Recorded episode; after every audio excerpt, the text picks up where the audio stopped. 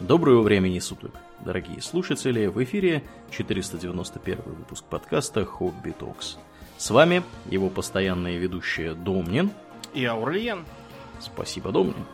Итак, от тем европейских и э, центральноевропейских мы переходим на другой континент. И о ком же, Домнин, мы поговорим сегодня?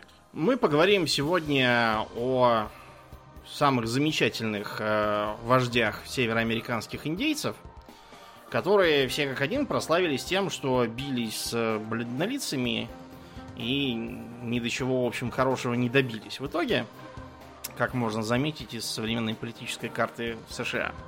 Да уж. Эти индейцы в основном относятся к племенам Великих Равнин, ну и там есть еще э, юго-запада, там, где Апачи жили, и еще некоторых других. Главным образом, это Великие Равнины, просто потому что сейчас мы говорим про последний период так называемых Индийских войн, э, когда североамериканские Соединенные Штаты со своим фронтиром катились э, с востока на запад, повинуясь так называемому э, персту судьбы, который указывал им путь к Тихому океану, и разрешал им отнять землю у мексиканцев, индейцев и вообще, короче, всех, кто попался. Все отнять и себе забрать. Замечательный перст судьбы, конечно. Я даже видел картину американскую, где, значит, со светлого востока едут нечеловечески прекрасные американские поселенцы, и, значит, небесный перстом такой указывает путь на запад. Вот, да. а на, на Западе там такая, знаешь, э, темнота, там какая-то грязь и какие-то убогие индейцы с сутула убегают куда-то, мол, пошли вон отсюда, мешаетесь только под ногами. Это был, как я уже сказал, последний этап в э, вытеснении американских индейцев и загонении их в резервации – а, потому что до этого были и другие. Первыми под раздачу-то попали так называемые пять цивилизованных племен, которые обитали близко к изначальным 13 колониям, которые восстали против британцев. Вот. И, кстати, многие из них поддерживали британцев, потому что понимали, что ничего хорошего от независимых американцев да ждать уж. не приходится. Британцы, например, запрещали американцам селиться за э, Апалачи к западу, чтобы не обострить отношения. Вот, американцы были этим недовольны. Э, первоначальный план выглядел замечательно. Там еще Вашингтон э, составлял пункты о том, что индейцев надо просто приучить к американской европеизированной культуре, чтобы они жили в домах, пахали землю, там, учились в школе и так далее. И они станут такими же, как и, как и все остальные американцы, так что все будет прекрасно. Проблема в том, что это там Вашингтон был такой относительно э, прогрессивный, но очень быстро размножающиеся американцы, я имею в виду белые, за счет своего продуктивного сельского хозяйства им становилось тесно. Кроме того, все желающие могли ехать из Европы туда переселяться. И этому народу, как я уже сказал, хотелось жить на просторе, а с точки зрения тогдашнего американца, это значит куда-то поехать, где ничего нету, с его точки зрения, поставить там хату, хозяйствовать и жить ну, как бы сам по себе. По этой причине к власти пришел президент Эндрю Джексон, которого индийцы называли «острый нож». Потому что он, он всех их мочил? Ну, не мочил, но он им был реально как острый нож. Он их убил, так сказать, не не прямым образом, а косвенным. То есть э, он на выборы шел под лозунгом того, что индейцы, они вообще тут совершенно зря сидят у нас на самой западной границе. Вообще надо, чтобы они куда-то поехали дальше, потому что у них э, своя, так сказать, неповторимая культура. Вот пусть они где-нибудь подальше этой культурой живут, а с нами им плохо, они от нас э, нахватаются всякого плохого водку пить будут. Так что надо их переселить на специальные индийские территории. И там они будут жить, так сказать, в э, покое и тишине. На самом деле и эти территории потом сожрали американцы. Так что ничего это не Покой тишины не вышло на Indian Territory это Оклахома. Вот, и э, через какое-то время поселенцы добрались и до туда. Э, индейцам опять давали всякие писульки и что-то там им гарантирующие, но поселенцев... Это э, вообще вот характерная черта, то есть э, по большей части речь шла не столько о том, что там в Вашингтоне какие-то злодеи сидели и только и думали, как бы им погубить племя Дакота какое-нибудь. Дело было в другом. В том, что правительство тогда было такое относительно децентрализованное на этих э, территориях, которые вообще не входили в США и как бы им даже и не подчинялись, э, все могли делать, что хотели.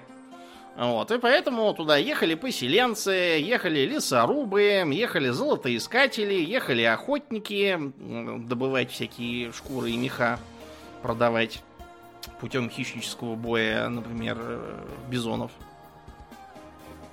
И индейцам это совершенно не нравилось по практическим причинам все эти караваны, они же выбивают индейцев, э, сгоняют э, их стада куда-то, куда Макар телет не гонял, потом не набегаешься за ними. Э, строят целые города и поселения, все огораживают, э, пасут свой скот и говорят, что вы сюда пришли, у нас тут пастбище с ковбоями. Вот. Это раз. Потом надо понимать, что Э, сами индейцы, опять же, это не абсолютная монархия. То есть э, у индийских племен, например, была такая такой обычай, э, как типа псы-воины.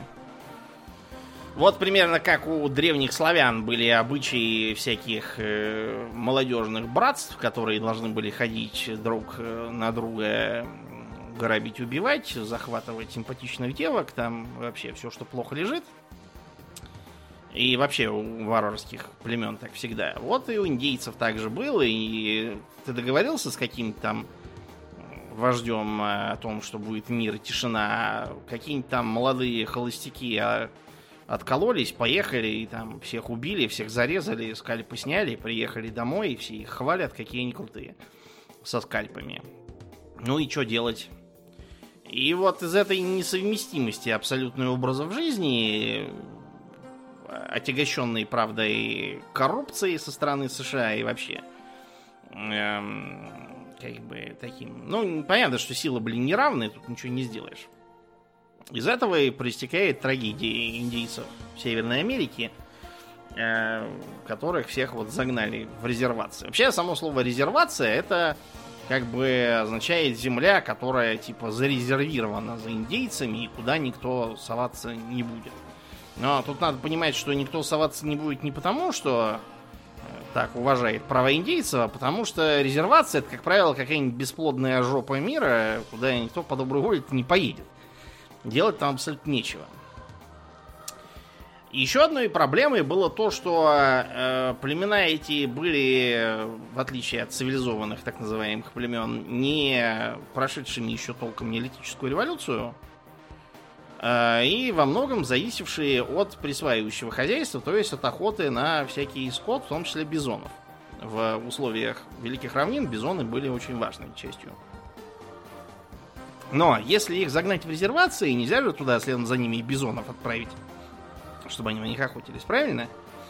Это означает, что они будут вынуждены непонятно чем питаться там.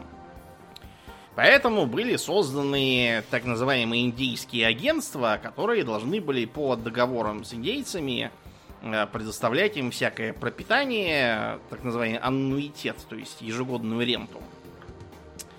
И э, на вот эти средства они, собственно, должны были там жить и постепенно цивилизовываться. Но все это отягощалось, во-первых, коррупцией. Индийские агенты все разворовывали, тащили себе в карман клали, а им э, там могли дать негодные припасы или вообще никаких не дать, сказать, что не привезли. Делать, что хотите. Ну вот, и на этой основе мир был, конечно, невозможен. Давайте теперь поговорим по персоналиям. Самый, наверное, успешный для индийцев Великих Равнин э, войной была война Красного облака. Красное облако был вождем одного из э, племен Лакота. Вот все мы знаем, что были индейцы Сиу. Вот, но Сиу это скорее такая как бы конфедерация племен, в которую входили, например, племена Лакота и Дакота.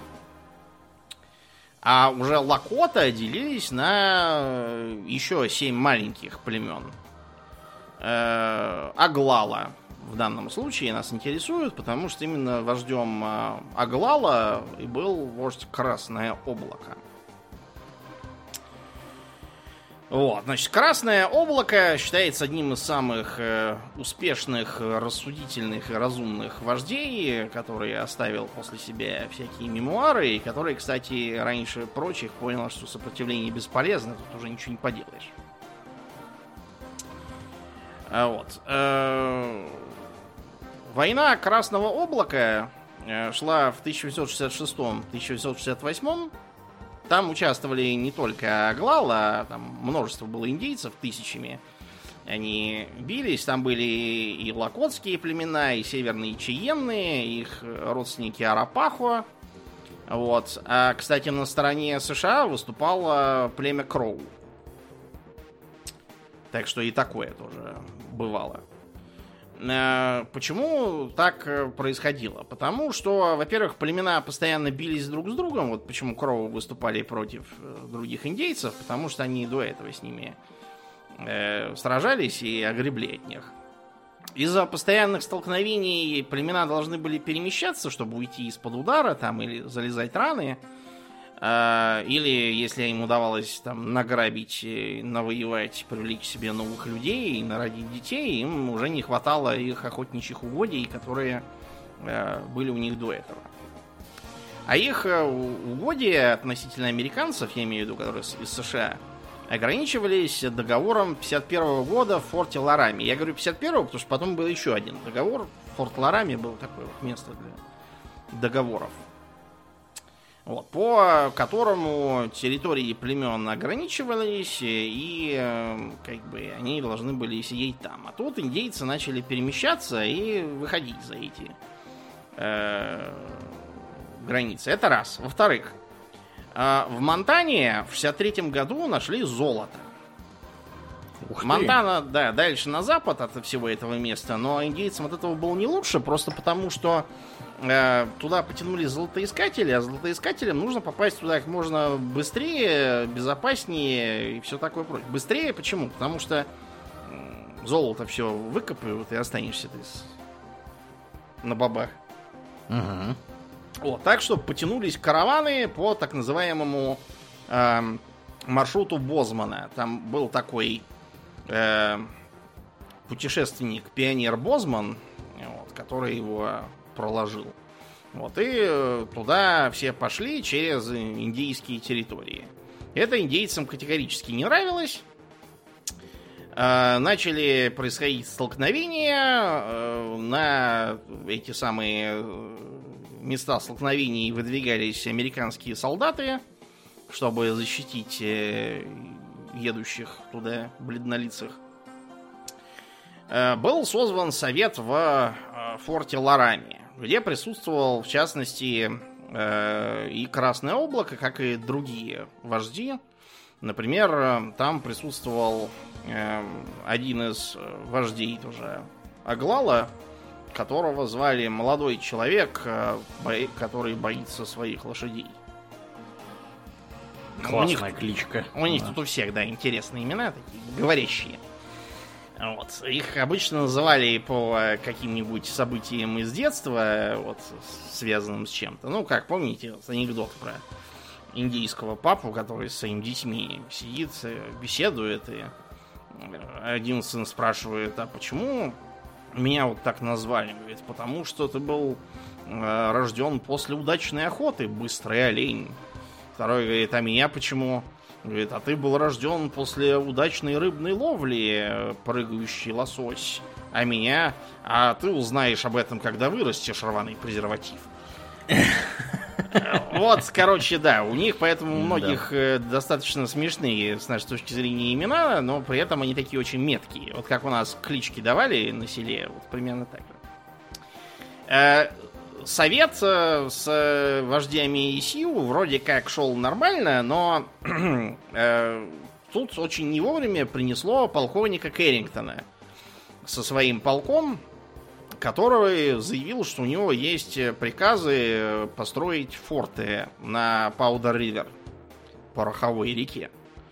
Э, Красное облако и тот самый молодой человек, боящийся своих лошадей, сказали, что они на такое не подписываются, что тут ведутся мирные переговоры, и при этом как бы в тылу устроятся э, военные базы у вас. Ну, это как бы странно. И уехали. Э, часть других вождей осталась и типа заключила договор, то, что э, индейцам Лакота будут платить в год 70 тысяч долларов, а чиенам еще 15 тысяч долларов, чтобы они могли эм, как-то там прожить в своих резервациях и никуда не выходить. Э, несмотря на эту договоренность и то, что президент Джонсон, это который после убитого Линкольна сел, он вице-президентом был, поэтому в таких условиях должен был стать президентом сам. Ну, как Линдон Джонсон после убитого Кеннеди.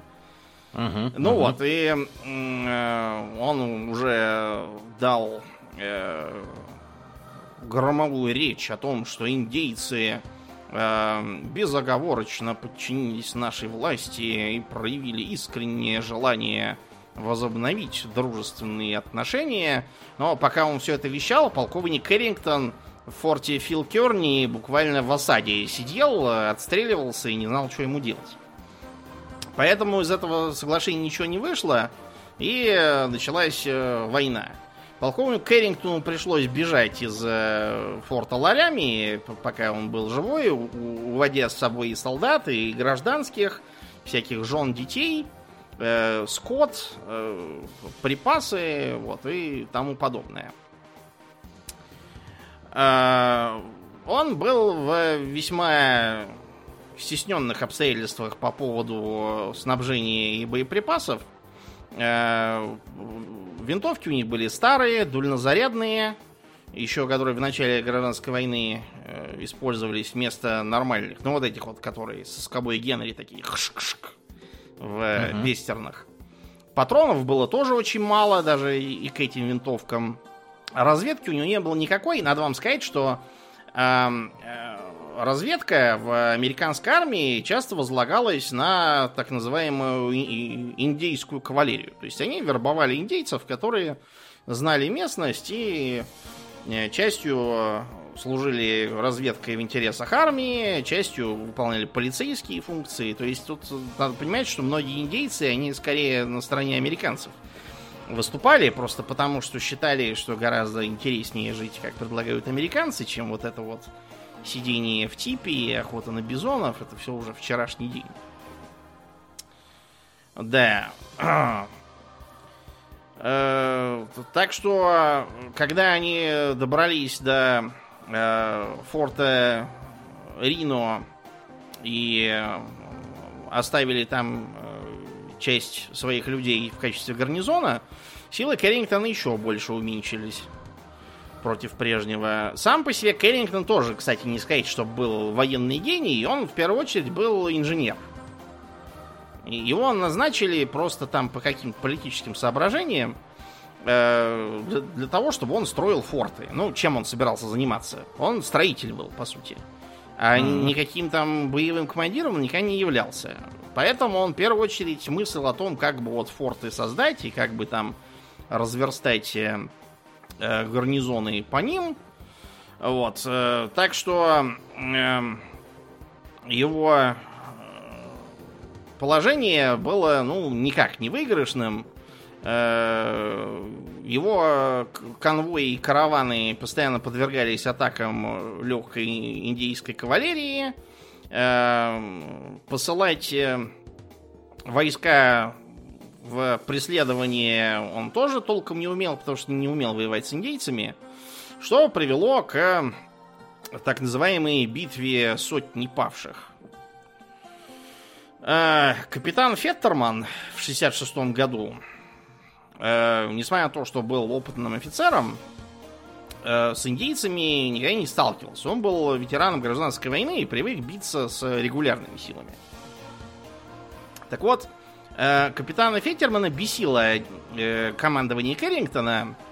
Он считал, что он э, э, пассивный, что он ничего не делает, что вот дайте мне сотню бойцов, да я э, просто всех этих индейцев разгоню своей фуражкой. Э, и ему вскоре представился случай. Э, он э, поехал на вызов, там каких-то лесорубов поубивали индейцы. Э, он решил их преследовать. По следам он определил, что преследует небольшой отряд, э, вдвое меньше, чем э, его полсотни бойцов. И, судя по следам, у лидера этих индейцев хромала лошадь. То есть они, они должны были их вот-вот догнать. Ну, в общем, они догнали, и оказалось, что это была ловушка, что возглавлял вот эту вот убегающую партию никто иной, как бешеный конь. Мы про него сегодня тоже поговорим. Их окружило около тысячи индейцев, и моментально их всех перебили. Вот так вот. Угу. И его, и пришедших к нему на помощь, он когда понял, что идет в ловушку, пытался скрыться, вот, соединился с другими, и их, на них напали, окружили и всех перебили. Ну вот. Потом нашли трупы одни от них. Вот. Короче, после э, этой печальной для американцев э, битвы Кэррингтона выгнали к чертовой матери, вместо него назначили другого офицера, бригадного генерала Уэтселса который прибыл с подкреплениями, но его тоже преследовали неудачи. Эм, у него, например, пока они ехали, один из солдат насмерть замерз. Потому что, да, зима, условия такие. Так Короче говоря, все эти э, э, проблемы у американцев и ряд дальнейших э, столкновений, потери среди как э, солдат, так и гражданских лиц привели к тому, что в 1968 году э, США решили заключить мир. Вот, поэтому во все том же форте Ларами был подписан новый договор 68 года, по которому э, индейцам э, выделялась огромная резервация, вот, что э, территории вдоль Паудер-Ривер это как бы неотъемлемая часть индийской территории. Вот, они могут жить там или в старой резервации, как хотят. А кроме того, там могут охотиться чиены и арапаху, их родственники. А со своей стороны, они разрешили за пределами резервации, именно они, это индейцы, строить железную дорогу. И, соответственно, на эту железную дорогу они обещали не набегать. Ну вот, эм, собственно, таким образом Красное Облако и прославился как э, победитель над американцами, чуть ли не единственный за всю да. историю индийских войн. Правда, э, с точки зрения племени Кроу, все это было как раз очень плохо. Потому что э, территория, которая передавалась Лакота, она частью была заселена Кроу, и их оттуда американцы начали выгонять. Вот, и им пришлось уехать к Йеллоустоуну, вот, и сидеть там. Так что они от этого только проиграли. В общем, несмотря на то, что была создана великая резервация сил, проблемы у э, индейцев Красного облака не закончились. Потому что, как я уже сказал, э, полагавшиеся им э, деньги и припасы от правительства приходили плохо, э, то они запаздывали, то они успевали сгнить, стукнуть по дороге, то вообще не приехать, то их привозили, но слишком мало. Красное облако пытался предлагать, давайте, может быть, мы будем вам помогать в транспортировке. Вот. Э, и вообще прилагал усилия к тому, чтобы мир сохранялся. Вот. Но э, к 70-м годам стало понятно, что США уже не устраивает это положение. Вот, и э, одним из факторов, которые спровоцировали это обострение, было опять золото. На сей раз золото нашли в горах Блэк Хиллз, которые как раз вот э, находились на территории племен Сиу, э, и как будто нарочно конкретно эти горы считались за священные, обитаемые великими духами и прочим таким. А туда опять поперлись огромные толпы золотоискателей со всех концов света. Вот, начали там строить поселение, в частности, знаменитый Дедвуд. Вот, и пошли столкновения, потому что многие индейцы воспринимали это как э, просто богохульство, какое-то наглое попрание своих прав. Поселенцам же не объяснишь ничего про какой-то там договор Фортиларами, это все глубоко параллельно, они из своей Ирландии там или откуда приехали, чтобы найти новую жизнь, а индейцы эти никто. В общем, э, тогда Красному облаку э, было предложено э, заплатить 25 тысяч долларов за то, что они уйдут из гор Блэк Хиллз и не будут мешать. Эм, Индейцы, разумеется, сказали нет. Например, один из э, товарищей Красного Облака, Пятнистый Хвост, сказал, когда он, это в Конгрессе, насколько я помню, э, вещал. Вот, и сказал, когда в прошлый раз тут были, президент дал мне мою землю, вот, и я э, выбрал себе хороший участок и хочу там жить. Вы говорите про другую землю. Это не моя земля. Она меня не интересует, она мне не нужна. Я родился не там. Если это такая хорошая земля, так э, пусть белые поселенцы едут туда, она составит в покое. Так что переговоры ничего не дали, и вспыхнула новая э, война Сиу, известная как Великое Восстание Сиу, или просто Великая война 76-77 годов. Но Красное Облако в ней уже не участвовало, потому что он, э, как вам сказать, вот многие индейцы, которые э, хотели воевать с США, они просто не понимали, с кем они связываются.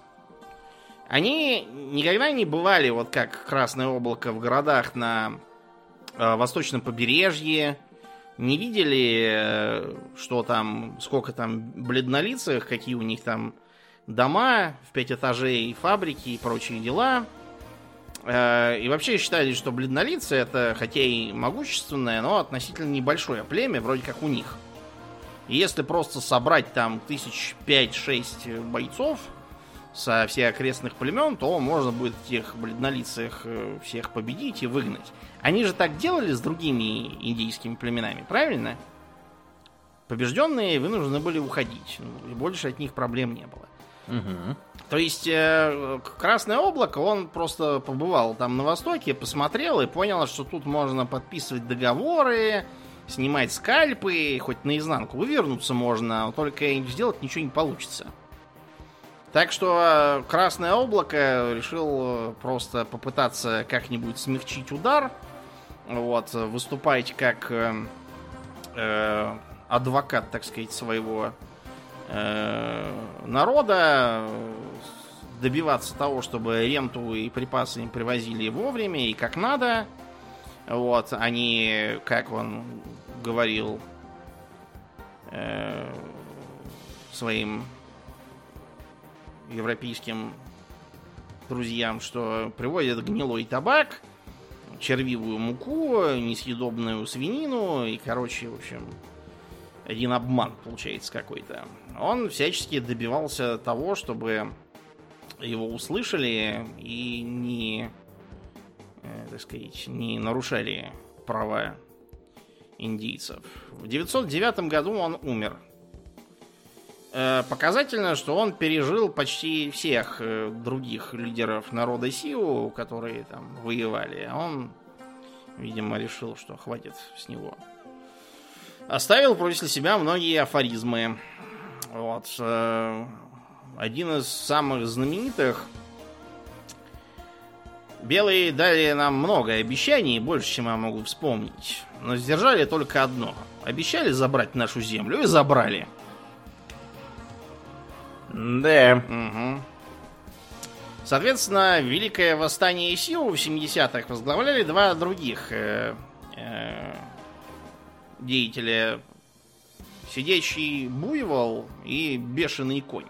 Э, его иногда у нас очень смешно переводят э, как сумасшедшая лошадь, но тут это не совсем, как мне кажется, правильное, э, правильное значение того, что Значит, сидящий буйвол один из самых знаменитых э, вождей североамериканских индейцев, э, который бывал в том числе на восточном побережье и участвовал в шоу Баффало Билла.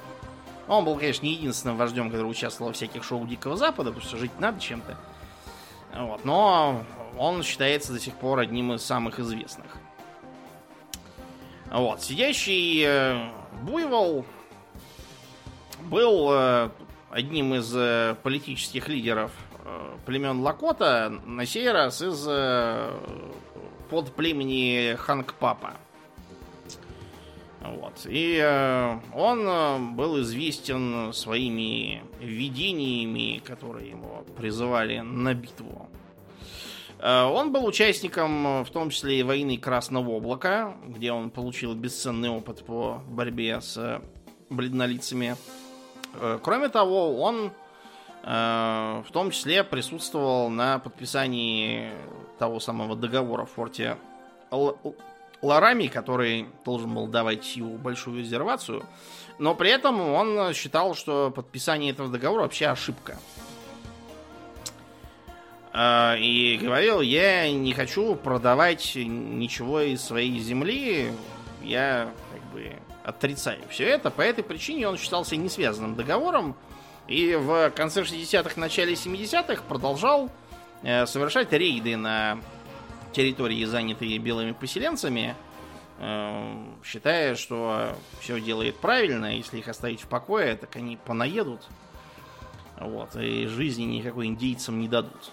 Э, в частности, он помешал э, компании Northern Pacific, мы про нее как-то раз упоминали по-моему, когда про экономический кризис говорили, вот, и нанес такой ущерб ей, это была железнодорожная компания, вот, он э, всячески отрицал, что нужна какая-то там железная дорога, так что в итоге компания разорилась, и начался кризис 73 года, вызванный в том числе и проблемами Northern Pacific. Вот. И когда э, началась эта эпопея с найденным в горах Блэкхилл золотом, э, сидящий буйвол говорил, горы Блэкхиллс принадлежат нам. Если белые попробуют взять их, я буду драться. И в э, ходе столкновений с белыми он был как раз лидером, э, разгромившим и убившим э, американский отряд э, Кастера в битве при Литл Бигхорн. Э, Кастер был, мягко говоря, не очень хорошим командиром. Э, имел репутацию такого, знаете, фронтоватого, э, хлыщеватого, фотоватого и не очень умелого командира, который всегда недооценивал противника, стремился к личной славе и выгоде, не дождался своих, там за, ему должен был под, оказывать поддержку отряд э, его товарища по фамилии Рино. И его призывали, не жадничай, подожди нас, индейцев хватит на всех. А Кастер ответил, не буду. Как понимать это не буду до сих пор не могут понять. Так что, э, несмотря на все росказни, которые потом окружали э, это сражение, его называли Custer's Last Stand, то есть как бы там э, последний бой Кастера и э, рисовались всякие картинки убочные такие, где э, Кастер с горсткой людей э, пафосно превозмогает, а на него набегают какие-то там миллионы, чуть ли не э, индейцев, и он там только расстреляв все патроны и положив какие-то там огромные толпы краснокожих, ему э, его сумели убить. На самом деле археологические раскопки показывают, что битва-то там длилась 5 минут. Индейцы просто э, смели их и все.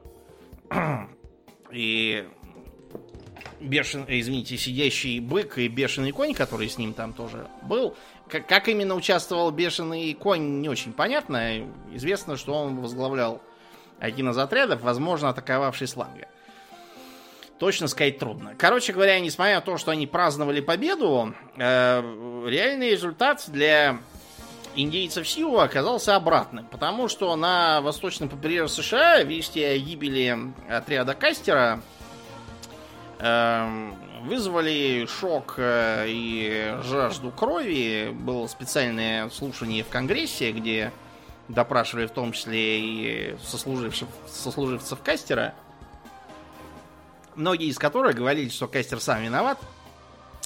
Но э, в целом возобладало такое мнение, что всему виной вероломство индейцев и их кровожадность. Вот, так что э, жаждущие мести э, американцы отправили туда еще несколько тысяч солдат, э, к чему силы были уже не готовы. Дело просто в том, что они не могли поддерживать крупные э, вооруженные формирования в течение долгого времени. У них не было снабжения для этого. Это ж не армия, которая будет придержать караваны с припасами. Им нужно охотиться, заготавливать, и только часть года они могли воевать. Вот. А тут им такой возможности не давали. Это вообще было такой э, типичной тактикой против индейцев Великих Равнин, э, оказывать на них постоянное давление, чтобы они просто не выдержали и сломались. У них образ жизни для этого не э, приспособлен был. Понимая это, сидящий э, буйвол э, ушел на север и пересек канадскую границу. Там, что интересно, он подружился с э, командиром конной полиции канадской Джеймсом Волшем. Вот, и они там жили достаточно мирно. Дружили потом всю оставшуюся жизнь. Но в Канаде, куда они прикочевали, им было, в общем, нечего жрать, нечего делать, поэтому, э, не выдержав тяжелых условий недостатка припасов и, соответственно, голода, им пришлось э, э, вернуться обратно и сдаться. Тем более, что канадские власти сами были не очень рады тому, что к ним тут ходят как к себе домой какие-то преследуемые американцами индейцы, у них своих проблем полно было, без лишних э, приграничных инцидентов. Короче говоря, когда голод вынудил две сотни э, индейцев, сидящего буйла, вернуться и сдаться, был уже 1881 год. Вот, так что э, ему пришлось сдать свой винчестер, сказав, что пусть все помнят, что я последний из своего племени сдаю свою винтовку. Вот. Дальше их держали там по разным фортам в качестве военнопленных, но э, через некоторое время режим им ослабили, и э, сидящий буйвол познакомился э, с э, Энни Оукли, знаменитой женщиной-стрелком из шоу Баффало Билла. Вот. И э, таким образом э, сидящий буйвол стал как бы сам частью э, шоу Баффало Билла. Ну, того самого, которое изображало э, джигитовку, всякие там эпизоды с индейцами, для чего нужны были настоящие индейцы. Вот. И э, поэтому сидящего было туда наняли и платили ему хорошую зарплату. 50 долларов в неделю. Ух ты! Чтобы понять, сколько это сейчас, э, умножайте на 30 смело. То есть это как если бы ему сейчас платили полторы тысячи в неделю. То есть получается, что он зарабатывал 6 тысяч долларов в месяц. Это для современных США немного, но тогда... Ну и немало, ну, да, скажем так, прямо. Чтобы, да, не так, чтобы мало. Вот. Тем более, что тогда жизнь-то была другая, все было гораздо дешевле, а он плюс был человек такой, не привыкший к избыточности. Вот, а про него э, ходили слухи, что когда он по-индийски кричит там чего-то в ходе выступлений, он на самом деле всех бледнолицах материт, сидящих в рядах и смотрящих. На Да. самом деле считается, что, э, что это как раз ерунда, и ничего подобного он э, и, э, ничего подобного он не говорил. И вообще, он считал, что рано или поздно все равно пришлось бы адаптироваться к жизни, как у бледнолицых. Просто печально, что это произошло так резко и с такими потерями.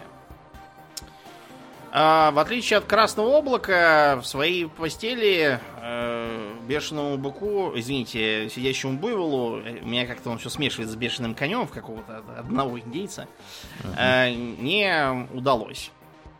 Дело в том, что как раз э, тогда, в конце 80-х, начале 90-х, э, среди индейцев Сиу начался, началось движение так называемого танца духов. Объявился какой-то пророк э, Вавока, вот, который э, начал проповедовать, что э, нужно собираться в нечто вроде секты, танцевать их традиционный танец духов, вроде хоровода такого. Вот, и это поможет индейцам воспрять, белых изгнать и зажить долго и счастливо. Несмотря на то, что сидящий буйвол не имел ни малейшего отношения ко всей этой ерунде, он э, понимал хорошо, с чем имеет дело, все равно э, американские власти считали, что если он э, и, и не участвует напрямую, то он все равно там самим, как бы, самим своим авторитетом поддерживает это движение. И вообще, что лучше его куда-нибудь перевести, пока все не стихнет. На него отправили так называемую индийскую полицию во главе с э, лейтенантом Генри Бычья голова. Ну, он индейец просто был э, этнический. Э, Они попытались его поднять с постели, сказать, что нам надо ехать. э, Тебя хочет видеть, значит, индийский агент. Э, Сидящий буйвол э, начал тянуть время, поднял шум, чтобы проснулись его односельчане индейцы. Стал говорить, что если агенту что-то от меня надо, пусть приезжает и говорит. Ну, в общем, э, слово за слово, шутка за шутку. Его попытались вести силой. Один из его односельчан, лови медведя, схватил винтовку и выстрелил в Генри бычью голову. Э, Тот выхватил револьвер э, и застрелил сидящего буйвола. Э, Другой э, полицейский красный томагавк прострелил сидящему буйволу голову, и тот все помер. Шесть полицейских было убито, двое потом умерло от ран, включая Генри бычью голову. Вот, но а сидящему буйволу уже было все равно. Так вот, как-то погиб. Непонятно за что и про что.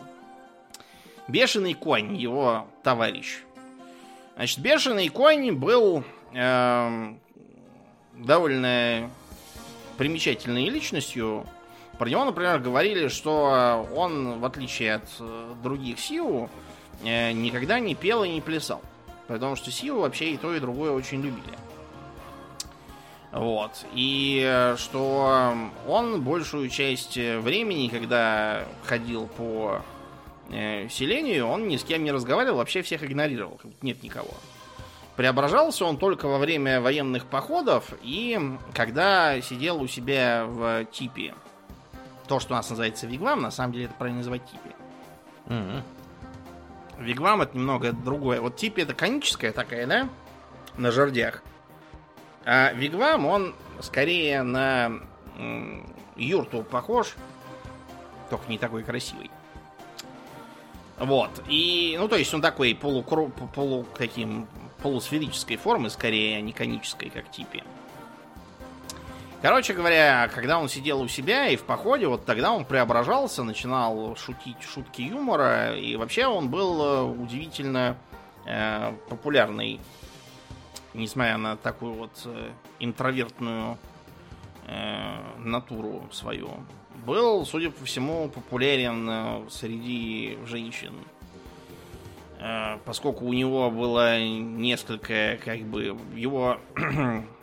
у него было несколько жен, вот, и э, его один раз даже спалили на интрижке с э, чужой женой.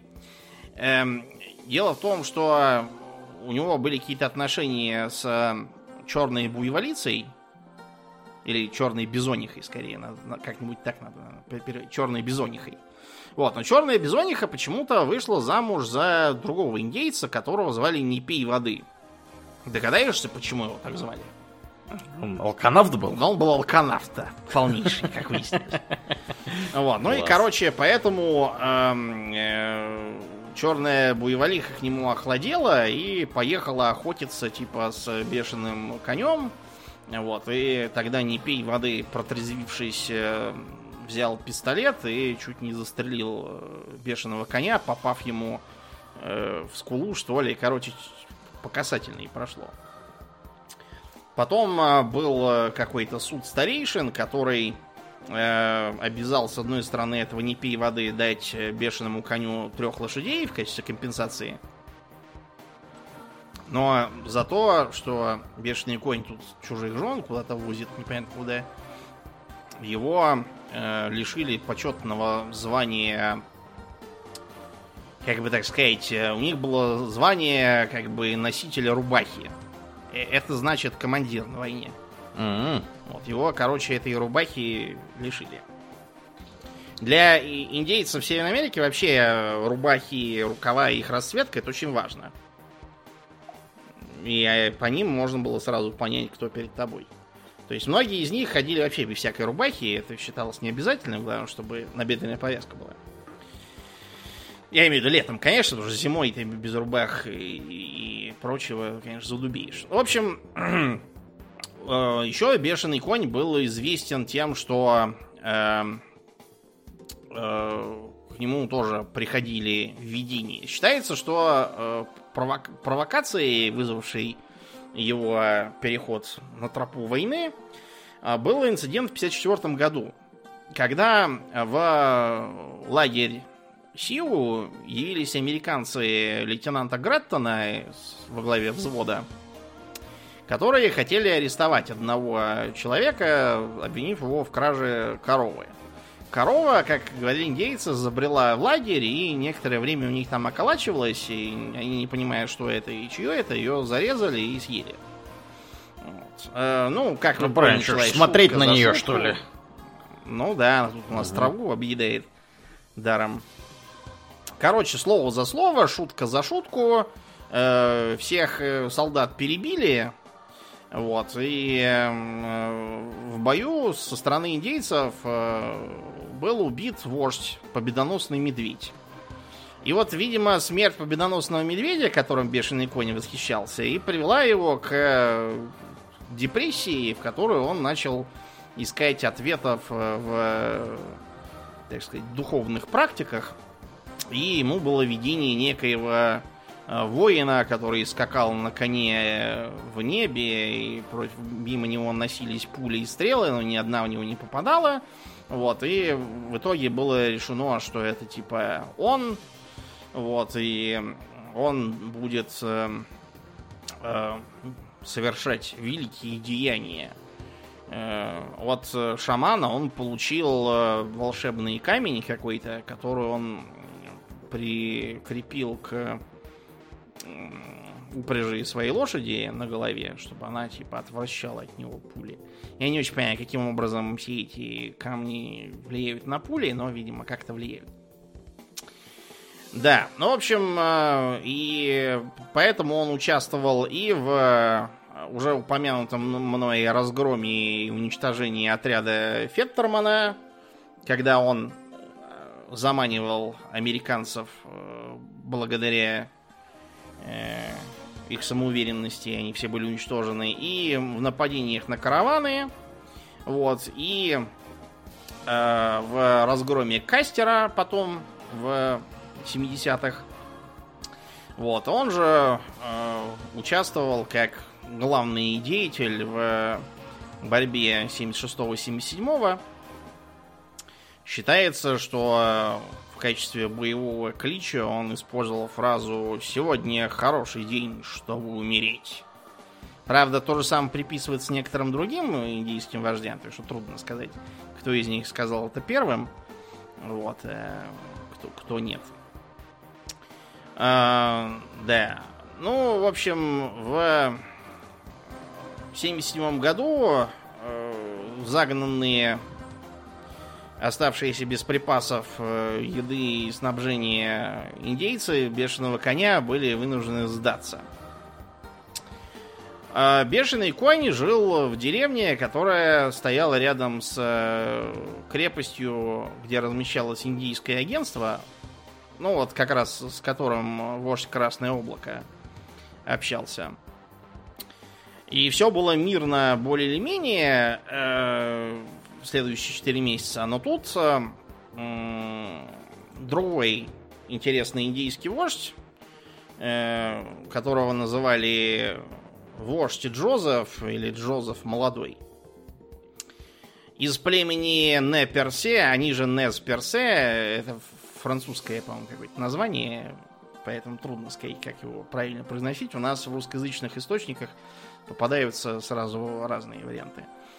Вот, короче говоря, этот самый вождь Джозеф э, э, сбежал со своими людьми за резервацией в Айдахо и уходил в Канаду. И вроде как бешеного коня пытались припрячь к тому, чтобы он э, помогал преследовать этого самого Джозефа Молодого. Вот. Но начались разногласия, кто-то говорил, что это была ошибка при переводе, кто-то еще чего-то. Но факт тот, что э, бешеного коня должны были арестовать. Э, он заортачился, его в итоге один из солдат ударил штыком своей винтовки. Вот. Умирающего бешеного коня отнесли к врачу лагерному. Вот. Тот э, сказал, что тут уже ничего не поделаешь, и можно только устроить его на кровати поудобнее. А бешеный конь сказал, что не будет спать на кровати белого человека. Потребовал, чтобы его положили на землю и покрыли его традиционным одеялом, и все. И умер. Где похоронен, неизвестно. А вот. Упомянутый этот самый вождь Джозеф, он же Джозеф Молодой, из племени Неперсе, действительно э, прославился тем, что возглавлял племя в этот тяжелый период, и в 77-м он э, попытался сбежать э, со своими людьми и присоединиться к э, сидящему буйволу, который, как я уже сказал, тогда обитал в Канаде. Э, считается, что там было от 700 до 1000 человек, которых он вел. Вот, и э, за ними гнались э, американские войска практически 2000 километров. Ух ты! Да, представляешь как? Все потому, что этот самый Джозеф Молодой был очень опытный и умелый следопыт, сведущий в э, тактике партизанской борьбы ему удавалось вот 2000 километров уходить от преследования, видя рергардные бои, беспокоя американцев, замедляя их продвижение. Но, в общем, э, рано или поздно это должно было кончиться, поэтому, не дойдя всего что-то около полусотни километров до канадской границы, Джозефу Молодому пришлось э, сдаться. Он думал, что ему и его людям разрешат вернуться в западное Айдахо в резервацию. Вот. Вместо этого их отправили на юг э, Великих Равнин. Вот, и так и возили туда-сюда, пока, наконец, не отправили в штат Вашингтон. Где он э, уже в 20 веке и умер. Вот, он там общался со всякими учеными и э, рассказывал им про жизнь индейцев. Вот. Э, умер в 904 году, как считается, от депрессии. Не очень понятно, от чего именно. Да, печально. Угу. Как будто индейцам Сиу было мало всех этих неприятностей. В 1890 году в Южной Дакоте, рядом с ручьем Вундедни, то есть раненое колено, э, один из э, лагерей Лакота попытались разоружить американские кавалеристы. Они попытались откочевать там куда-то в более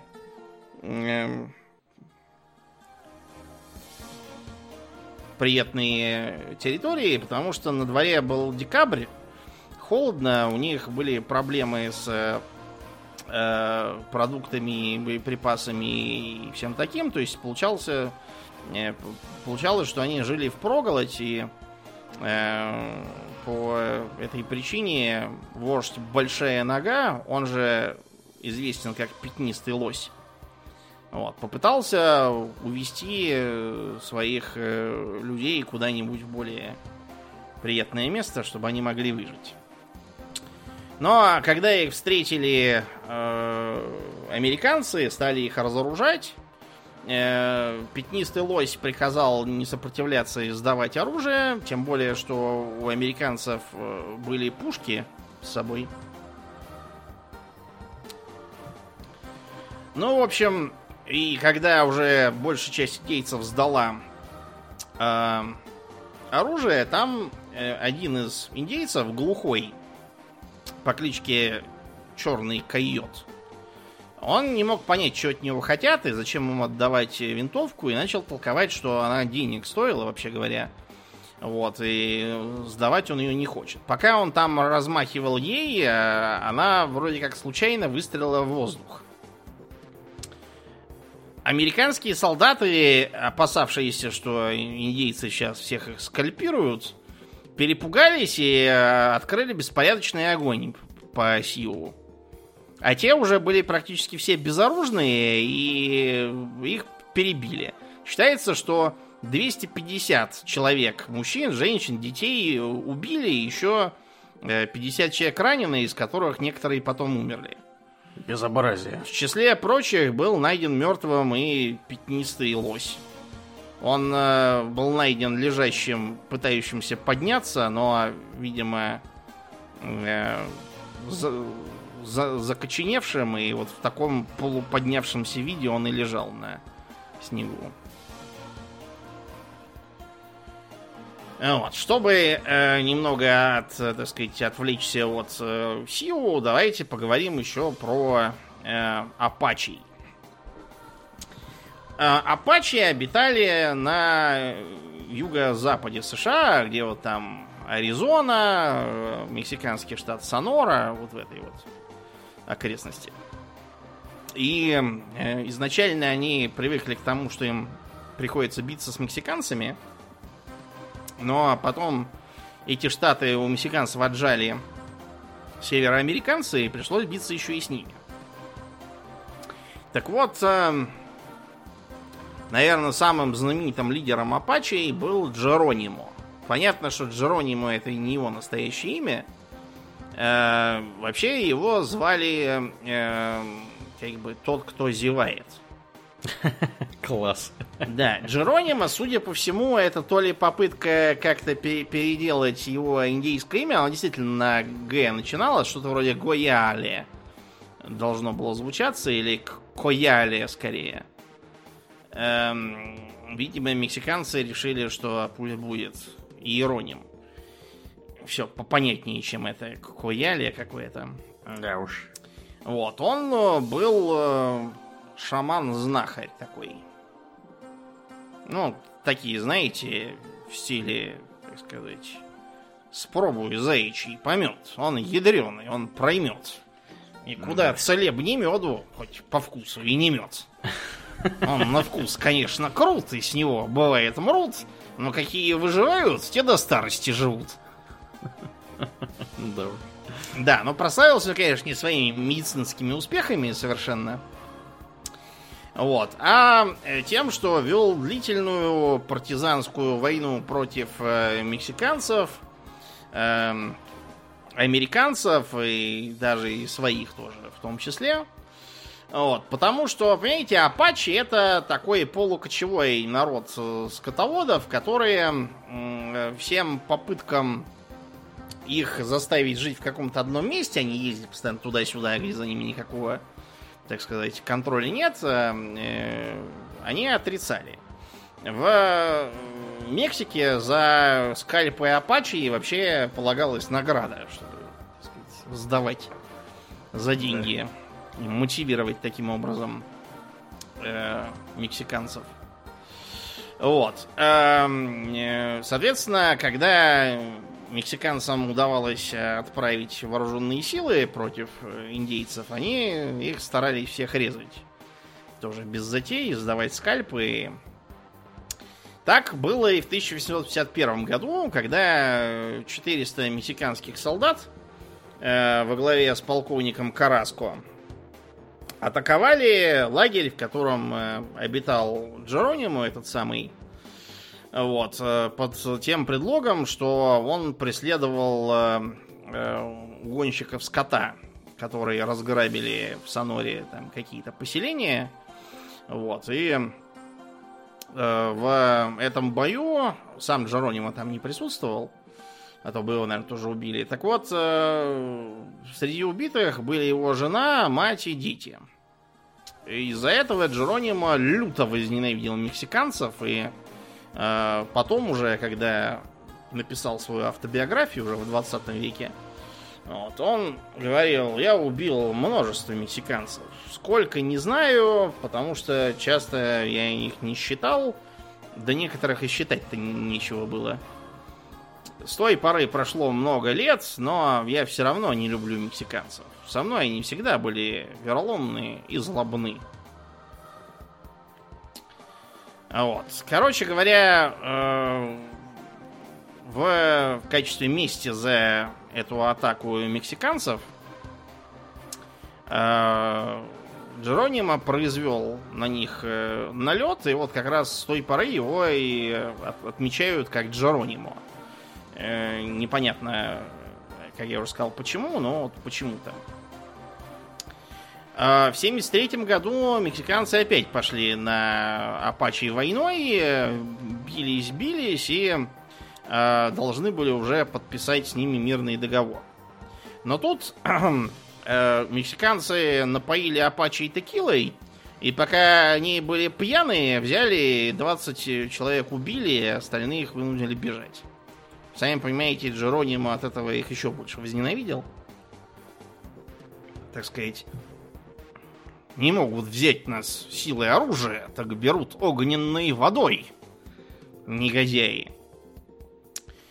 А, после этого, к концу 70-х, э, фокус внимания с мексиканцев у Апачи перетекает на американцев, как я уже сказал, потому что они стали э, заселять эти э, территории активно.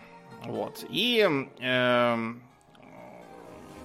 проблемой, как я уже сказал, для американцев было то, что апачи не хотели спокойно сидеть в резервации, вместо этого э, считали себя вправе продолжать кочевую жизнь, э, вот, и в том числе устраивать набеги, потому что для кочевника набеги, как я уже как говорил, это такое, такая естественная часть жизни. А, благодаря тому, что рядом была граница, Джеронимо постоянно перебегал то с американской стороны на мексиканскую, то с мексиканской на американскую, и таким образом э, убегал то от одних, то от других на, на противоположную сторону. Да. Вот. Но американцы приняли решение преследовать его и на мексиканской стороне. Так что э, Джеронимо к э, началу 80-х создал себе базу э, в Кордильерах в горах Сьерра-Мадре. Он, э, как и его люди, очень хорошо э, знали местность и могли без проблем уйти от преследования американцев. Вот. Некоторое время те никак не могли их оттуда выкурить. А апачи атаковали все любое. Деревни, э, ранчо, караваны всяких поселенцев, просто каких-то проезжающих. Э, нападали и на мексиканцев, и на э, американцев невозбранно. Вот, короче говоря, это преисполнило чашу терпения американского правительства, и они решили, что с Джеронима пора заканчивать. Вот, и э, договорившись с мексиканцами в 83 году, они получили разрешение действовать на мексиканской стороне с э, целью изловить Джеронима и других апачей. Э, к тому времени у э, Джеронима э, появились подкрепления из э, очередных беглецов из резервации. Э, и этих беглецов преследовали солдаты генерала Крука, ветераны индийских войн, который решил действовать умнее на сей раз и э, создал ряд подразделений чисто из, из кавалеристов – Э, и понабрал из э, апаческой молодежи сотню индийских разведчиков, которые должны были действовать как следопыты, вот, и уравновешивать знания местности, которое было у Джеронима.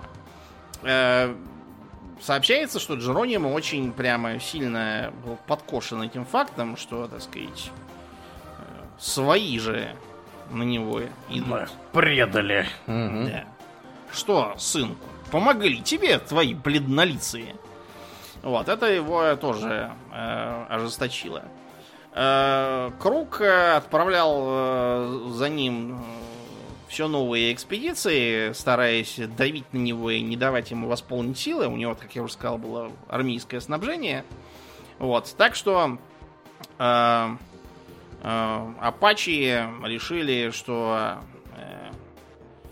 лучше им пойти на переговоры и э, принять капитуляцию. Однако, а, когда Джеронимо согласился на условия капитуляции от генерала Крука, какой-то американский солдат продавал им огненную воду и э, сказал, что как только они перейдут границу на американскую сторону, их перебьют. Э, поэтому Джеронимо и еще 40 человек э, ночью быстро собрались и слиняли. Непонятно, был такой план или не был, но факт тот, что э, генерала Крука немедленно выгнали с занимаемой должности. И заменили на другого генерала Майлса. То есть, вероятно, действительно такой злодейский план был, и когда он прогорел, э, вышестоящее командование в лице Шеридана – ну, того самого знаменитого кавалериста из э, гражданской войны. Вот, видимо, его это все сильно не обрадовало. Короче говоря, э, Джеронима преследовали и, наконец, загнали в каньоне скелетов в Аризоне, где он был вынужден в 86 году сдаться. Сдал свою, свой верный Винчестер 76 года, серийный номер 109-450. Он просто в музее сейчас в Вестпойнте. Ну, где у американцев военная академия, я имею в виду. Такой артефакт, типа Джеронимо. Вот. Сам Джеронимо, кстати, доказывал, что его обманули, что там было про почетную капитуляцию, а ему навязали какую-то там безоговорочную, но, в общем, это уже не так важно. Факт то, что он э, сдался, и э, начались скитания. Его с его людьми таскали то туда, то сюда, отправили их во Флориду, где они начали мерить от э, непривычного климата. Все-таки они же из засушливой части, да, из Кордильер, а их перевезли угу. во Флориду, где джунгли и болото. Понятно, да, что они там гниет. Да, да, все захворали, стали от малярии болеть, которой у них никакой устойчивости не было. Вот. Потом их отправили в Пенсильванию, где для них как бы холодно и сыро. Они там подцепили туберкулез и тоже повымерли. Считается, четверть потеряли там. Ну, в общем, кое-как э, для них нашли э, сначала место в Оклахоме, а потом в Небраске. Интересно, что Джеронимо так прославился своими действиями, что э, решил это монетизировать. Вот, про э, него э, говорили, что он продавал по 25 центов пуговицы с своей одежды, когда его возили на поездах, и у него вся был запас пуговиц, он пришивал новые себе, чтобы обрезать и впаривать бледнолицам. Так же, как и сидящий буйвол, э, он участвовал в шоу про Дикий Запад, только не у Баффала Билла, а у Пони Билла. Был другой такой деятель, тоже довольно известный вот, где он э, как бы изображал такого плененного дикаря, который когда-то снимался всех скальпы, а теперь вот был вынужден зарыть топор войны и сидеть тут у бледнолицах за деньги себя показывать. Э, он участвовал, кстати, в э, инаугурации президента Теодора Рузвельта Э, он и другие еще вожди при полном параде, там, в перьях, с боевой раскраской, все как надо. И э, Теодор Рузвельт таким образом пытался, наконец, э, показать, что настал долгожданный мир. Вот, и все, все утихло. Вот. Эм, и вот этот самый памятник Рузвельту который недавно сломали, где он на коне едет и ведет за руки негра и индейца, по-моему. Mm-hmm. Вот это как раз было, типа, попытка увековечить эту его политику. Вот, но теперь эта политика тоже признана плохой, и все, все, короче, все сломали, постарались забыть. Ну, вот так он где-то жил до 909 года, когда он ехал поздно вечером и свалился с лошади. Вот. А он был один, он э, сильно ушибся. Всю ночь пролежал на холодной земле. Это был февраль. Mm. Вот, mm. так что когда его утром нашли, он уже все э, был с тяжелым воспалением легких и, и умер. Считается, что последние слова были не надо было сдаваться. Надо было драться да. до последнего. Да. Да, вот такой вот э, такой вот был интересный боец. Э, что про него можно сказать сейчас? Э, американские парашютно-десантники, когда совершают прыжки, всегда орут Джеронимо. Uh-huh. Дело в том, что во время войны им показывали фильм про этого самого Джеронима. Он там прыгал с скалы в реку в какую-то, спасаясь от преследования, и орал свое имя. И так он им понравился, что они тоже стали э, кричать Джеронимо, а когда прыгают с парашютом, вот его так увековечили. Короче, э, печальная история у всех этих индийских вождей получилась. Э, и ничего им особенно добиться не удалось. Землю их забрали, образ жизни разрушили. Ну, такова, увы, э, поступь истории. На этой пессимистической ноте заканчиваем. М-да. Ну что же, ну а мы, как обычно, благодарим наших подписчиков на спонсоре и Патреоне. На этой неделе мы особенно благодарны Аделю Сачкову, Алексу Лепкало, Льву Дмитриеву, Олегу Казакову, Виткус, Начо Мэну, Лехе, Лем Макилу, Дмитрию Котловскому, Денису Лукашевичу и, конечно же, Нобу. Огромное спасибо вам, ребята, за то, что остаетесь с нами. Также мы всем напоминаем, что у нас есть группа ВКонтакте, канал на Ютубе, запрещен на территории, на территории Российской Федерации Инстаграм, приходите и туда, там тоже разное интересное происходит. Ну, а мы на сегодня будем плавно закругляться и перетекать после шоу. Мне остается лишь напомнить, что вы слушали 491 выпуск подкаста Хобби Токс. И с вами были постоянные и бессменные ведущие этого подкаста Домнин и Аурлиен. Спасибо, Домнин. Всего хорошего, друзья. Пока.